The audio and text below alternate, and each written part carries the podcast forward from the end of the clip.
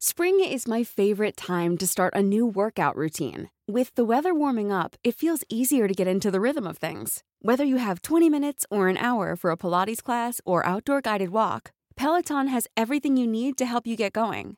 Get a head start on summer with Peloton at onepeloton.com.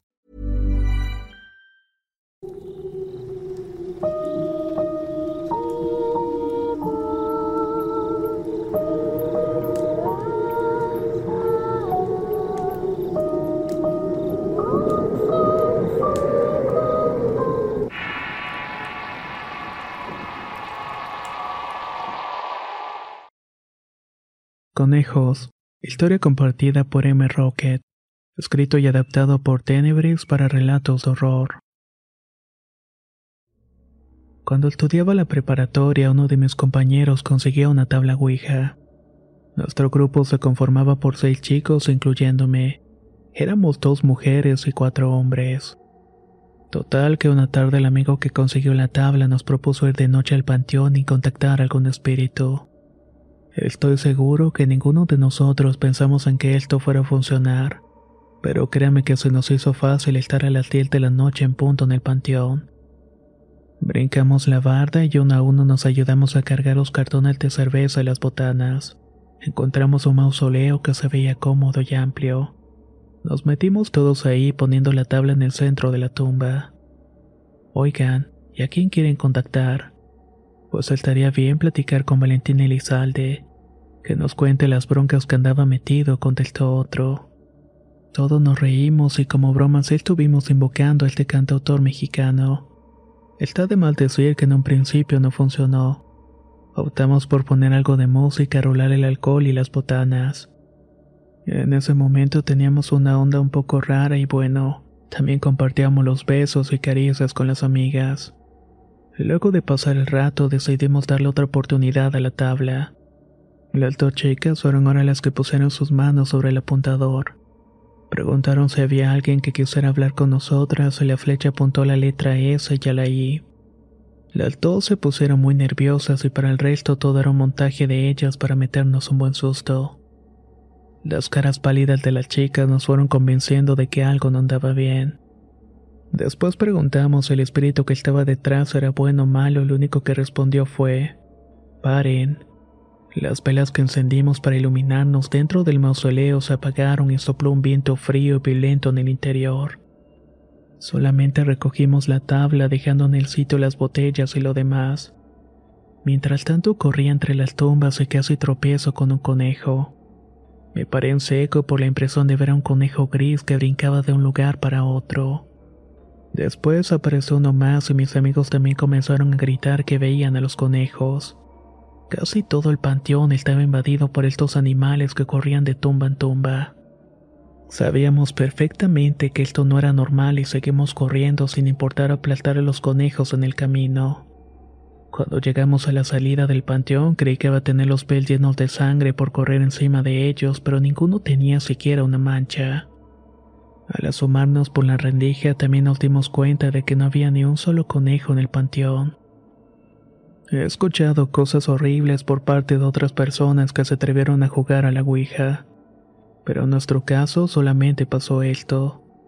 Fue gracias a esta experiencia que actualmente le tengo mucho respeto a lo paranormal, ya que no tengo dudas de que allá afuera hay cosas a las que no le vamos a encontrar una explicación lógica.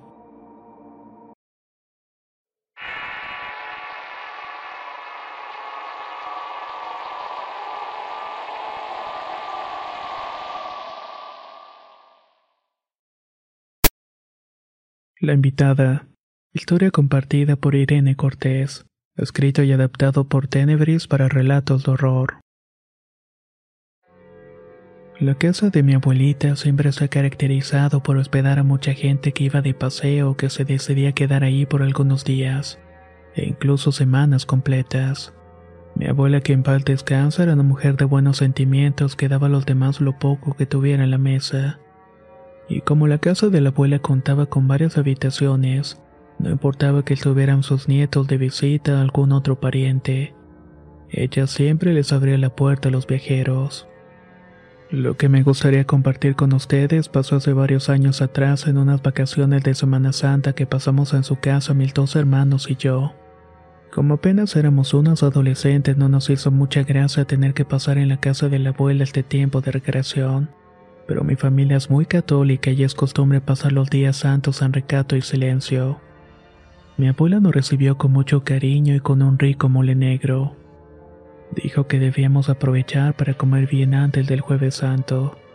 Estábamos cenando en la mesa del comedor contando cómo nos fue en el viaje cuando escuchamos que tocaron la puerta.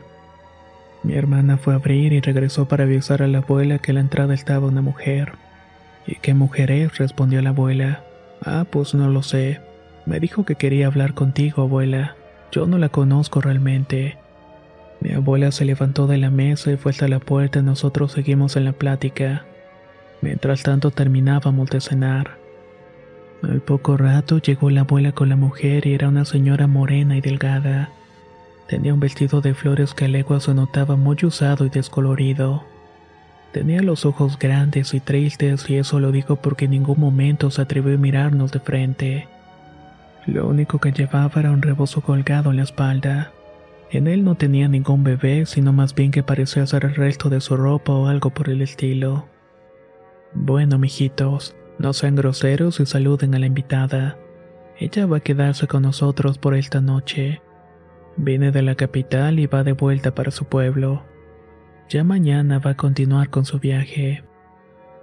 Mientras tanto, nos va a acompañar a cenar y luego va a descansar. Hay que ir viendo en qué cuarto vamos a acomodarla, nos dijo la abuela mientras acercaba la estufa para servirle a la señora en un plato el mole y el arroz. Aunque como mencioné antes, mis hermanos y yo estábamos acostumbrados a la presencia de extraños en la casa, esta mujer era más que rara que los demás. La mayoría de la gente que se quedaba en la casa de la abuela eran platicadores y comedidos. Imagino que era lo mínimo que podían ofrecer al estarse quedando gratis en un lugar así. Pero esta señora era muy callada. Ni siquiera levantaba la vista del piso para probar el bocado.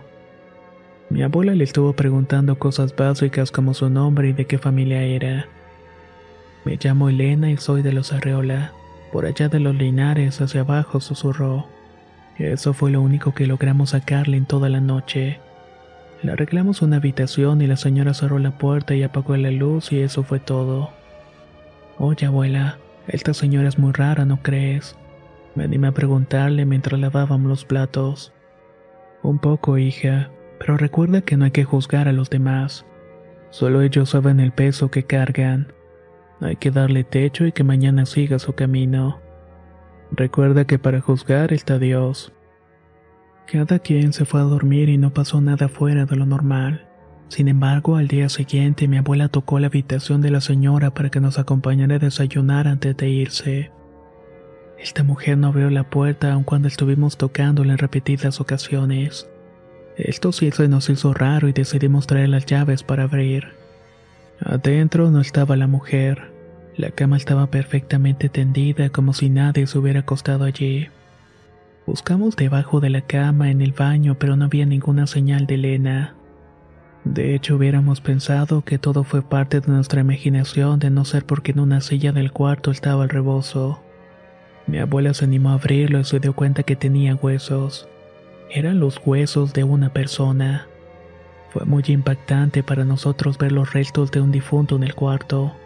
Mi hermana mayor le sugirió a la abuela que llevara los huesos a la policía, pero ella no quiso. Dijo que esas cosas se arreglaban de manera diferente. Tomamos un camión que nos dejó en Linares, que era el pueblo natal de aquella mujer. Tuvimos que caminar prácticamente de casa en casa hasta que un anciano nos indicó dónde vivía la familia Reola. A estas alturas yo también estaba de acuerdo en que era mejor llevar los huesos a la autoridad, pero mi abuela seguía firme en la idea de buscar a los Arriola. Cuando llegamos nos recibió un señor moreno, delgado y canoso. Estaba tan delgado que parecía que solamente la piel estaba cubriendo los huesos. Disculpe, don. Buenas tardes. Vengo a darle estos huesos de Elena Arriola que nos dejó en la casa anoche. ¿Cuándo dijo? preguntó el señor. Anoche, contestó mi abuela. Se quedó en mi casa, pero bueno, Usted sabe que esta muchacha ya no está en este mundo. El señor comenzó a llorar mientras iba descubriendo los huesos. Una vez que se calmó nos dijo que Elena había desaparecido en la capital hacía 10 años atrás. Nadie había vuelto a saber de ella y ese hombre era su padre. Elena siempre fue la idea de superarse a sí misma y fue a la capital para buscar estudio. Su padre se había molestado con ella por abandonarlo ya que en las comunidades no es tan común que la gente se aleje de su núcleo familiar. Él ocho meses sin saber nada de ella y cuando por fin quiso buscarla fue imposible dar con su paradero. Él tuvo un par de años preguntando en sus conocidos de la capital, buscando en las escuelas, pero nada. Nunca dieron con la ubicación de Elena. El señor se resignó a no volver a ver a su hija y a los pocos años fueron dejándolo solo.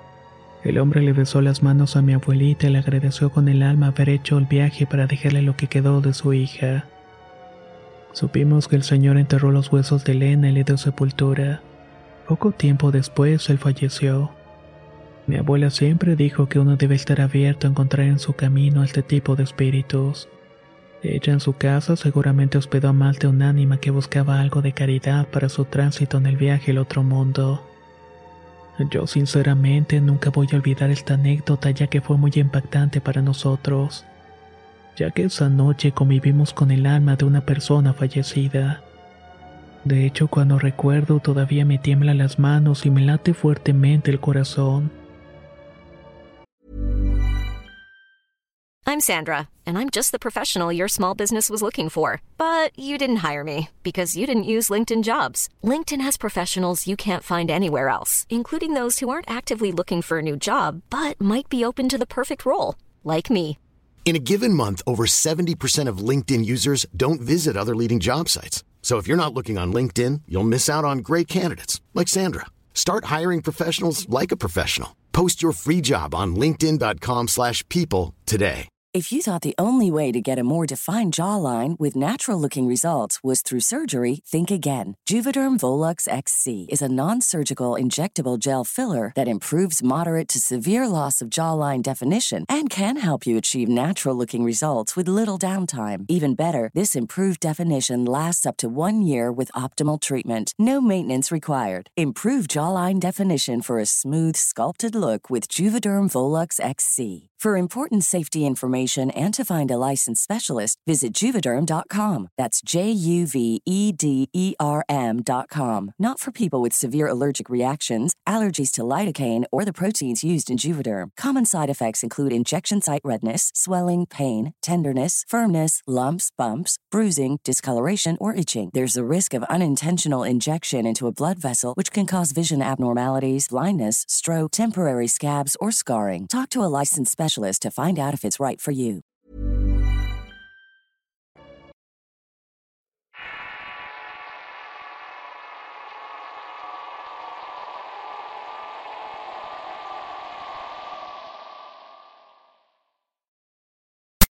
Perdida. Historia compartida por una fuente anónima. Escrito y adaptado por Tenebres para relatos de horror. Tengo siete años de matrimonio con mi mujer y no me puedo quejar. Como cualquier otra relación hemos tenido nuestros momentos buenos y malos. He de decir que los malos han sido muy duros y nos ha costado mucho trabajo reponernos. En cuanto nos casamos no perdimos el tiempo en tener hijos. Yo siempre tuve la idea de tener una familia pequeña y ella por su parte estaba más o menos igual. Tuvimos nuestra primera hija, la cual llamamos Lucila como mi difunta abuela. He escuchado que ponerle a los hijos nombres de familiares difuntos es lo peor que se puede hacer, ya que de alguna manera u otra sella su destino. Pero en ese momento no me tomaba en serio esas supercherías. Nuestra pequeña Lucila creció rodeada de amor y mimos hasta que cumplió tres años. Una mañana al acercarnos a su cuna vimos que no estaba respirando. La llevamos al hospital lo más rápido posible, pero ya era demasiado tarde. Mi pequeña había fallecido por un problema del corazón. Según los médicos, ella solo se durmió y no volvió a despertar. No tuvo dolor y se fue de este mundo en paz, por así decirlo. Es muy pobre decir que esto me dio cierto consuelo, aunque en realidad no hay nada que pueda consolar la pérdida de un hijo. Creo que las personas que han pasado por estos episodios saben perfectamente de lo que estoy hablando. Mi esposa casi se vuelve loca. Lloraba todo el tiempo y me pedía espacio para que viviera en paz su dolor. Yo la amo bastante y quise ponerme en su lugar. No la juzgué ni nada por el estilo. Al contrario, respeté todos los límites que me impuso con tal de que esto fuera mejorando poco a poco. Por todo esto tuvimos que asistir a terapia para superar la muerte de nuestra hija. Primero fue de forma individual y luego en pareja. Sé que mucha gente habla de ir con psicólogos es algo caro y necesario, pero por experiencia propia puedo decir que ayuda bastante y que si alguien que escucha esta historia tiene algún conflicto interno, nunca está de más buscar la ayuda de una persona profesional. Sea como sea, nuestro matrimonio pudo levantarse de los escombros y decidimos quedarnos juntos. Ni mi mujer ni yo estábamos listos para tener un segundo hijo, pero también queríamos compañía extra así que decidimos adoptar un perro. La perra Beagle de una conocida tuvo cachorros y nos dio uno. Esta raza se caracteriza por su carácter juguetón y cariñoso.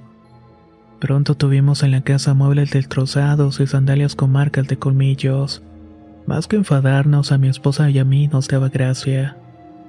Sin embargo, a partir de la llegada del animal a la casa comenzamos a notar algunas cosas extrañas. Nosotros rentábamos un departamento que se encontraba en un cuarto piso. Teníamos una ventana grande desde la cual se podía ver toda la ciudad. Mi trabajo lo ejercía desde la casa y pasaba mucho tiempo solo. La llegada de aquel perro sin duda fue una gran compañía para mí. Lo menciono porque podía darme cuenta de algunas cosas debido a que yo estaba más tiempo en el departamento. Una tarde escuché que el perro comenzó a ladrar. Me asomé para ver en dónde sucedía y me di cuenta que el animal estaba frente a la ventana de vidrio ladrando en forma amenazadora. Primero tuvo su actitud, pero después corrió de un lado para otro como si estuviera persiguiendo algo. Me asomé a la ventana para ver si acaso había algún pájaro cerca u otra cosa, pero no. El cielo estaba completamente despejado y eso se me hizo raro, pero tampoco al grado de darle más vueltas al asunto. Cuando llegó mi esposa le comenté lo sucedido y ella me respondió, ¿Otra vez? Eso está raro. No te lo dije porque no le tomé importancia a su momento, pero hace un par de semanas lo vi sentado en la ventana moviendo la cola. Era como si estuviera mirando a alguien y me paré a su lado suyo para inspeccionar, pero no había nada extraño. Sí, está raro, le contesté, pero ya sabes cómo son los perros. Ellos tienen una forma distinta de percibir las cosas. De cualquier manera es mejor no darle más vueltas al asunto. Así lo hicimos y continuamos nuestra vida cotidiana hasta que en otra ocasión, precisamente de noche, mi esposa y yo veíamos un programa en la televisión. De pronto nos distrajo los ladridos del perro. Fuimos a ver qué pasaba y vimos que estaba corriendo y jugando con algo que mi mujer ni yo no podíamos percibir. El Beagle se paraba en dos patas y movía la cola. Exactamente de la misma manera cuando lo sacaba a pasear en el jardín que hay cerca del edificio. Sin duda nuestro perro estaba jugando con algo. Percibir esta escena nos sacó mucho de onda y más cuando pudimos ver que la alfombra de la casa comenzó a arrugarse. Era tal como si estuviera alguien ahí. Esto naturalmente nos asustó mucho. Yo no soy una persona que reza, pero mi mujer sí y empezamos a hacer oraciones. Con esto el perro se calmó y se acostó miedo de nosotros muy tranquilamente. No pude evitar pensar en aquella manifestación más allá de ser algún ente desconocido. Tal vez era más bien el alma de mi pequeña Lucila que nos estaba acompañando y que había venido a jugar con el nuevo miembro de la familia. Hubiera pensado que esta idea solamente era una locura si no fuera por lo que pasó después. Junto con mi esposa creímos que era mejor idea irnos a un lugar más amplio donde el perro pudiera correr y jugar a su antojo. Después de buscar con calma encontramos una casa a las afueras de la ciudad. Tenía un patio muy grande donde fácilmente se podía correr. Además que más allá del patio se extendía un campo libre en el cual se sembraba avena. Ya que la casa era más grande y yo tuve que estar en mi trabajo de manera presencial, pensamos que era momento de adoptar un segundo perro. Un pastor belga para ser más específico. El Vigo lo rechazó al principio, pero con el tiempo se fueron adaptando. Una tarde mientras comíamos los dos perros se levantaron muy inquietos y corrieron a la puerta de la entrada. Comenzaron a rasguñarla con las patas delanteras intentando salir. Yo me levanté para abrirles y ver qué era lo que estaba pasando. Los dos corrieron a una de las esquinas del patio y se quedaron un rato mirando ese punto. El Beagle fue el primero que se me acercó y de la nada empezó a mover la cola y a dar saltos. El pastor belga tomó su distancia un momento, pero luego se acercó al lado del Beagle. Claramente vi cómo se le aplastaba el pelaje y las orejas como si lo estuvieran acariciando. No supe cómo tomarlo. Parecía que la presencia del otro departamento nos había seguido a la nueva casa y no solamente esto reforzó mi idea de que aquella presencia era la de mi hija. Lloré mucho porque la extrañaba como no tienen idea.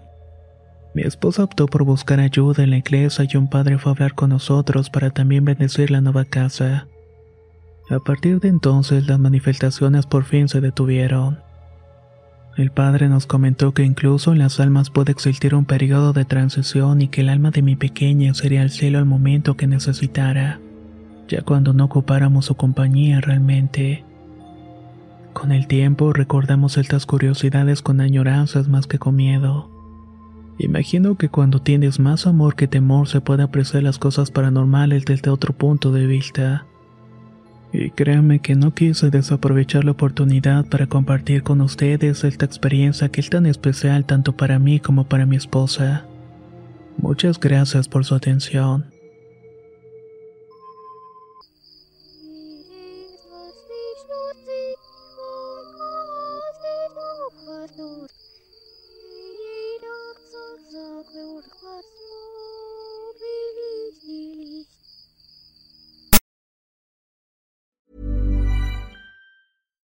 Hi, I'm Daniel, founder of Pretty Litter. Cats and cat owners deserve better than any old fashioned litter. That's why I teamed up with scientists and veterinarians to create Pretty Litter. Its innovative crystal formula has superior odor control and weighs up to 80% less than clay litter.